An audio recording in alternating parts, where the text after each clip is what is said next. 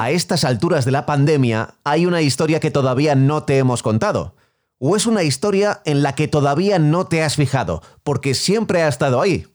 He pensado que quizás si nos fijamos en historias de superación de grandes deportistas, quizá nosotros de alguna manera nos sintamos como ellos después de una lesión que vuelvan, después de una caída que se levanten, porque este confinamiento es un poco eso, un parón dentro de una carrera de un deportista. Bueno, no sé si te servirá de algo, pero lo primero que te tengo que pedir es silencio. Shh. No hables muy alto porque estamos dentro de un coche. Y en los asientos de atrás duerme una niña mientras suena Eric Clapton. El camino es largo. Este coche ha salido de St. Paul, en Minnesota, y su destino es Vail, en Colorado.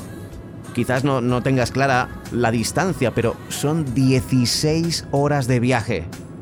Y esa niña, que duerme bajo un saco de dormir mientras su madre conduce con música de Eric Clapton, es la razón del viaje. En Vail, Colorado, le esperan las mejores pistas de nieve posibles. Y es que esa niña de 7 años que sueña en el asiento trasero de un utilitario no es otra que Lindsay Vonn. La madre conducía 16 horas de ida y luego la vuelta para que su hija Lindsay pudiera entrenar en montañas de verdad, no como las de Minnesota. Realmente Linda, que así se llamaba la madre, no era consciente de lo bien que esquiaba su hija, pero se fiaba de los que sabían, y eso no la iba a detener. Ella sufrió un derrame cerebral en el parto de Lindsay, que le inmovilizó parte de su pierna izquierda. Tres de cada cuatro personas fallecen tras un derrame así, pero Linda siguió adelante. La pequeña Lindsay, que entonces no se apellidaba Bond, se fijaba mucho en su madre. Nunca la vio quejarse por lo que le pasó y eso marcó la vida de la mejor esquiadora de todos los tiempos. Porque sí, Lindsay aprendió a esquiar con dos años gracias a su abuelo, un veterano de guerra, que le puso sus primeros esquíes. En poco tiempo vieron que podría competir y ganar. Lo que no sabían era la gran cantidad de caídas que traería consigo. Pero ganar lo ganó todo y se quedó corta. Entre victoria y victoria, Lindsay Vonn ha llevado un calvario de lesiones graves por todo su cuerpo, en especial en las rodillas. Lesiones que le han llevado a la retirada con 34 años y que le van a dejar dolores crónicos para el resto de su vida. Ha ganado cuatro veces la Copa del Mundo, con 82 victorias, 43 en descenso, 28 en supergigante, 4 en slalom gigante, 2 en slalom y 5 en la combinada. Y también ha conseguido dos oros en campeonatos del mundo y otras 6 medallas. Pero Lindsay Vonn se va con solo una medalla de oro olímpica. Para otros podría ser un gran triunfo, pero para ella no. Ella podía haber ganado mucho más.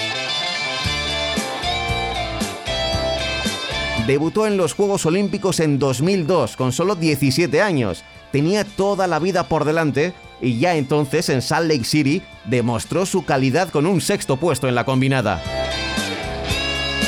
La siguiente cita olímpica sería Turín en 2006. Llegó con 21 años y mucho más madura, y el 13 de febrero, tras haber marcado el segundo mejor registro en la primera bajada, sufrió una grave caída en San Sicario. Lindsay Kildo ist.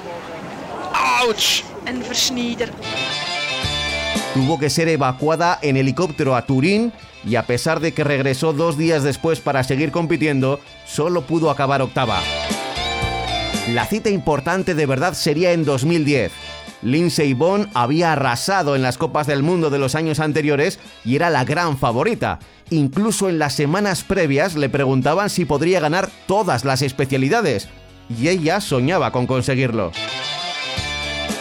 Pero no iba a ser nada fácil. Justo unos días antes de que empezaran los Juegos de Vancouver, tuvo un accidente y se dio un golpe muy fuerte en la pierna, en la espinilla. Tenía tanto dolor que en una rueda de prensa dijo que sería difícil poder participar en los Juegos. This is definitely the most painful injury I've ever had. Um, it's so it's it's going to be very very challenging and, and very difficult, and I think I, it's it's going to be hard. A veces el destino te juega malas pasadas y a veces juega contigo, porque cuando todo parecía perdido, aquel invierno fue extrañamente cálido. Hizo que se retrasasen varios días las pruebas alpinas por falta de nieve. Lindsey Vaughn, this is her chance now. It's what she's worked so hard for. Así que allí estaba Lindsey Vonn casi recuperada el 17 de febrero de 2010. Over the hot air, perfectly landed down to the finish line, chasing her teammate Mancuso. Lindsey Vaughn into the lead by more than a half second. Who is the gold medalist. Her dream has come true. There is the first ever American woman to win an Olympic gold medal in downhill. Primera prueba y primer oro. Y ahí se quedó. Después llegaron caídas, descalificaciones y que las rivales también eran buenas. En 2014 no pudo acudir a Sochi porque recayó de una grave lesión de rodilla. Su cuerpo ya le mandaba las primeras señales. Y los de 2018 fueron sus últimos juegos, ya muy tocada por las lesiones y con la cabeza pensando más en la retirada que en seguir compitiendo. Aún así consiguió la medalla de bronce en descenso y rompió a llorar cuando se la dedicó a su abuelo, aquel veterano de guerra, de la guerra de Corea curiosamente, que le había enseñado a esquiar y que había fallecido hacía unos meses. Esparció parte de sus cenizas en las pistas de Pyeongchang. Yeah, it's it was intense, and I think mostly it was intense because I just wanted to win for my grandpa, and Es duro porque quería dedicar la victoria a mi abuelo. it's hard to process. It's my last Olympic downhill race, you know. Uh, Estos son mis últimos Juegos Olímpicos, aunque a mí me gustaría seguir esquiando para siempre, pero no puedo. I really want to keep racing forever, but I can't. Casi entre lágrimas, la periodista de la BBC le dice a Lindsey Vonn si se da cuenta de lo felices que estará su familia y su abuelo tras el bronce conseguido en los Juegos Olímpicos. Um, Lindsay, knowing your family, your grandfather would be so happy that you went out there and did your best, you know? I hope so.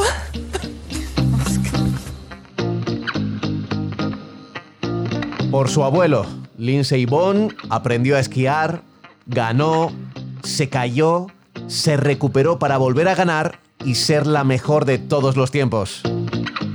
Lo has pillado, ¿no? Muchas veces nos acordamos de los deportistas que están lesionados. ¿Qué harán en casa? Ellos que siempre están jugando al fútbol, al baloncesto, al tenis o esquiando. ¿Qué harán ahora que no pueden hacerlo y que casi no se pueden mover? Pues un poco lo que estamos haciendo nosotros ahora. Y en los momentos de debilidad pensarán que la vida puede ser maravillosa.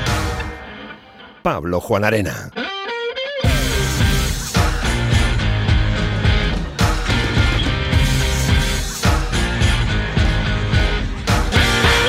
A diario.